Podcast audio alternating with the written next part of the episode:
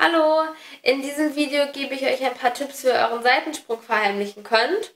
Allerdings solltet ihr das nicht über eure normale E-Mail-Adresse machen. Legt euch hierfür eine Ersatz-E-Mail-Adresse an. Ihr solltet auch auf keinen Fall euer reguläres Handy benutzen. Außerdem solltet ihr euch äh, nicht mit eurem Seitensprung an öffentlichen Plätzen treffen. Bibi Klaassen, die bekannte Influencerin mit fast 10 Millionen Followern, gibt hier Tipps zum Fremdgehen. Was es damit auf sich hat, erfahren Sie im Wochenrückblick. Liebe Hörerinnen und Hörer, Thomas Nasswetter begrüßt Sie zur 20. Ausgabe von Das Zackerl. Mir ist wichtig, sehr geehrte Damen und Herren. Die Situation ist sehr, ernst. Die Zahlen steigen immer höher.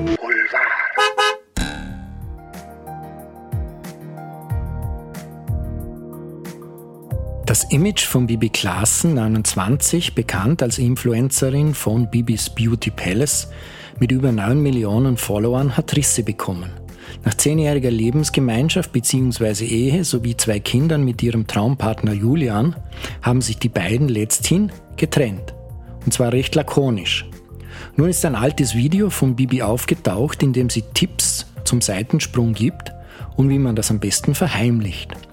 Als dazu zeitgleich noch Knutschbilder mit einem neuen Lover aus Italien auftauchten und Julian zu Hause sich um die kranken Kinder kümmerte, das war dann doch bei manchen Fans zu viel des Guten. Das Influencer-Idyll ist eingestürzt. Sorgen um das Auskommen von Bibi muss man sich aber keines machen, denn laut Schätzungen verdient sie allein mit ihren Social-Media-Kanälen 100.000 Euro im Monat. Grassiert eine Sexmuffelpandemie. Menschen haben dieser Tage weniger Sex als noch vor einigen Jahren, und zwar mit sich selbst oder mit anderen, und völlig unabhängig vom Alter. Darauf deutet eine Studie aus dem letzten Jahr, die im Magazin Archives of Sexual Behavior veröffentlicht wurde. Demnach stieg etwa zwischen 2009 und 2018 der Anteil der Jugendlichen, die angaben, weder allein noch mit den Partnern sexuell aktiv zu sein, von 28,8 Prozent auf 44,2 Prozent bei jungen Männern und von 49,5 Prozent auf 74 Prozent bei jungen Frauen. Die beiden Studienautorinnen Debbie Herbenick und Jane Fu erklärten nun in einem aktuellen Interview, was hinter diesem Trend stecken könnte. Wir untersuchten Penis-Vaginalsex, Masturbation in der Partnerschaft sowie Oralsex und Oralverkehr. Alles findet seltener statt. Zudem haben wir Jugendliche einbezogen. Auffällig ist, dass sich immer weniger von ihnen selbst befriedigen. Diesem Thema sollte viel mehr Aufmerksamkeit gewidmet werden, so Debbie Herbenick. Es gibt verschiedene Gründe dafür, einer davon scheint Rough Sex zu sein. Debbie Herbenick dazu. Was wir jetzt in Studien mit Tausenden von zufällig ausgewählten College-Studenten sehen, ist das Würgen oder Würgen beim Sex. Dieses Verhalten scheint bei Studenten im College-Alter in der Mehrheit zu sein. Für viele Menschen ist es einvernehmlich und erwünscht. Für viele aber auch beängstigend, selbst wenn sie lernen, es zu genießen oder es zu wollen. Ein weiterer interessanter Aspekt ist, dass bisexuelle Frauen viel häufiger von diesem aggressiven Verhaltensweisen betroffen sind als der Durchschnitt. Auch dürfte die Pandemie einen Teil zum geänderten Verhalten beitragen. Noch gibt es aber dazu keine gesicherten Erkenntnisse. Doch daran arbeiten die beiden Forscherinnen im Augenblick.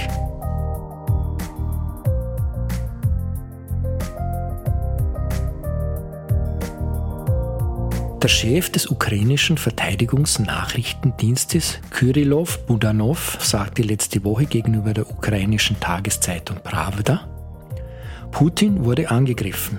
Ein absolut erfolgloser Versuch, aber er hat wirklich stattgefunden. Es war vor etwa zwei Monaten. Weitere Umstände zu dem angeblichen Attentat, wo und wie es stattgefunden haben soll, blieben unbekannt. Nach dem erfolglosen Attentat hat der ohnehin schon vorsichtige Putin seine Sicherheitsvorkehrungen nun erneut verstärkt. Berichten englischer Tageszeitungen zufolge hat der Tyrann Scharfschützen um sich geschart, die mögliche Angreifer ausschalten sollen. Außerdem hieß es, abseits seiner wenigen öffentlichen Auftritte verkrieche er sich in einem isolierten Bunker. Eine weitere Sicherheitsmaßnahme, in panischer Angst, er könnte vergiftet werden, soll Putin sein Essen von Vorkostern testen lassen, bevor er es selber isst. Zum Schutz vor Kontaktgiften trage er Spezialhandschuhe.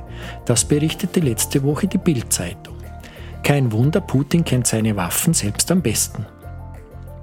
Politische Gegner wie der jetzt in einem Straflager inhaftierte Kreml-Kritiker Alexei Nawalny entgingen durch vom Kreml beauftragte Giftanschläge nur knapp dem Tod.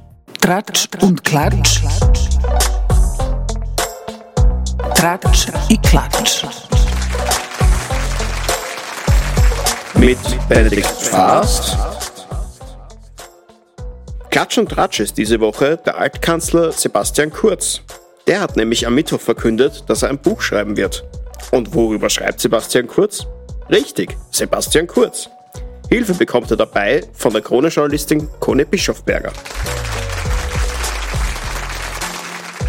Die ist vor allem durch ihre Sonntagsinterviews bekannt und soll Gespräche für das Buch mit Kurz über Kurz führen. Thematisieren will Sebastian Kurz die zehnjährige Regierungsverantwortung von Sebastian Kurz, darunter seine Zeit als Staatssekretär, Minister und die beiden Regierungen mit FPÖ und Grünen.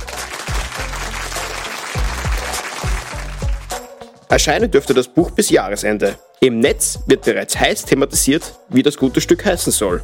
Die vorgeschlagenen Titel enthalten erstaunlich oft das Wort Ich.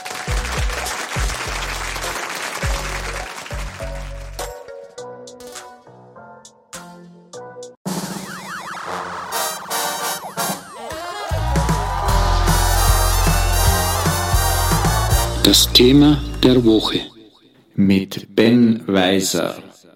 Das Thema der Woche ist ein illustres Geschenk an einen Ermittler des Bundesamts für Korruptionsbekämpfung. Das ist äh, ein Haus äh, im Innenministerium. Und da wurde gegen einen Ermittler der Sondereinheit AG Pharma ermittelt, äh, wegen Bestechungsverdachts. Das ist jetzt eingestellt worden. Der hat nämlich vom ehemaligen Kommerzialbankchef Martin Pucher einen 500 Gramm Silberbarren und Champagner zum Geburtstag geschenkt bekommen, zum 30. Und deshalb hat die WKSDA ermittelt wegen Bestechungsverdachts. Das ist inzwischen eingestellt worden, aber die Geschichte ist natürlich äußerst interessant. Das beginnt im Dezember 2019 mit diesem Geschenk. Das ist also ein halbes Jahr, also vor dem Zusammenbruch der Kommerzialbank Mattersburg. Und da hat sich der Bankchef Martin Pucher noch äh, ziemlich gönnerhaft gezeigt und dem früheren Mattersburger Jugendspieler K., also dem Ermittler aus dem Back, einen 500 Gramm Silberbahn und die Flasche Shampoos geschenkt. Im Juli, also ein halbes Jahr später, 2020, ist die Party dann vorbei. Die Kommerzialbank wird zwangsgeschlossen. Pucher gilt als Drahtzieher eines Betrugsskandals, der an die Wirecard-Affäre erinnert.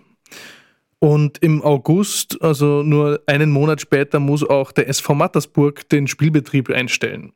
Da ist also dann Pucher gleichzeitig der Kopf der Bank und des Fußballclubs gewesen, wo er Obmann war.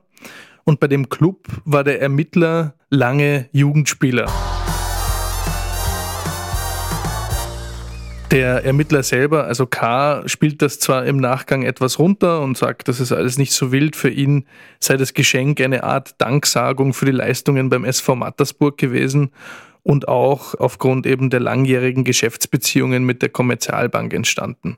Die Geschäftsbeziehungen meinen in dem Fall Konten des Spielers bei der Kommerzialbank. Deswegen sagt er auch, er hat eigentlich durch diesen Zusammenbruch selbst Geld verloren, ist also eigentlich eher Geschädigter. Ähm, außerdem glaubt der Ermittler nicht, dass Pucher über seinen Job als Ermittler überhaupt Bescheid gewusst habe. Die WKSDA hat das anfangs anders gesehen, äh, augenscheinlich, denn interessant ist, dass K's eigenes Haus, also das Bundesamt für Korruptionsbekämpfung, die Ermittlungen gegen die Kommerzialbank führt. Und das hat natürlich erstmal streng gerochen äh, auf den ersten Blick. Und bei der Bank selbst war K. übrigens auch Praktikant, also er hat da nicht nur Konten gehabt. Er selber sagt, also der Ermittler, dass er den Bankchef Pucher eigentlich vor 12, 13 Jahren das letzte Mal gesehen hat und eigentlich hat er das Geschenk von seinem Bruder bekommen und gar nicht von dem Bankchef selbst. Sein Bruder allerdings hat in der Kommerzialbank gearbeitet. Um K dann auch den Prozess machen zu können, hätte zumindest ein Vorsatz nachgewiesen werden äh, müssen, und zwar dahingehend, dass sich K durch diese Geschenkannahme bei zukünftigen Amtshandlungen beeinflussen hätte lassen. Das offenbar ist nicht nachgewiesen worden. Die bloße Geschenkannahme reicht nicht, um dann Ermittlungen auch so weit zu führen, dass es irgendwann eine Anklage gibt. Und trotz der Einstellung ist natürlich das ein äußerst brisanter Fall. Und jetzt kann sich aber K wieder um Korruptionsermittlungen kümmern. Da ist sein Haus wahrscheinlich auch ganz froh drum.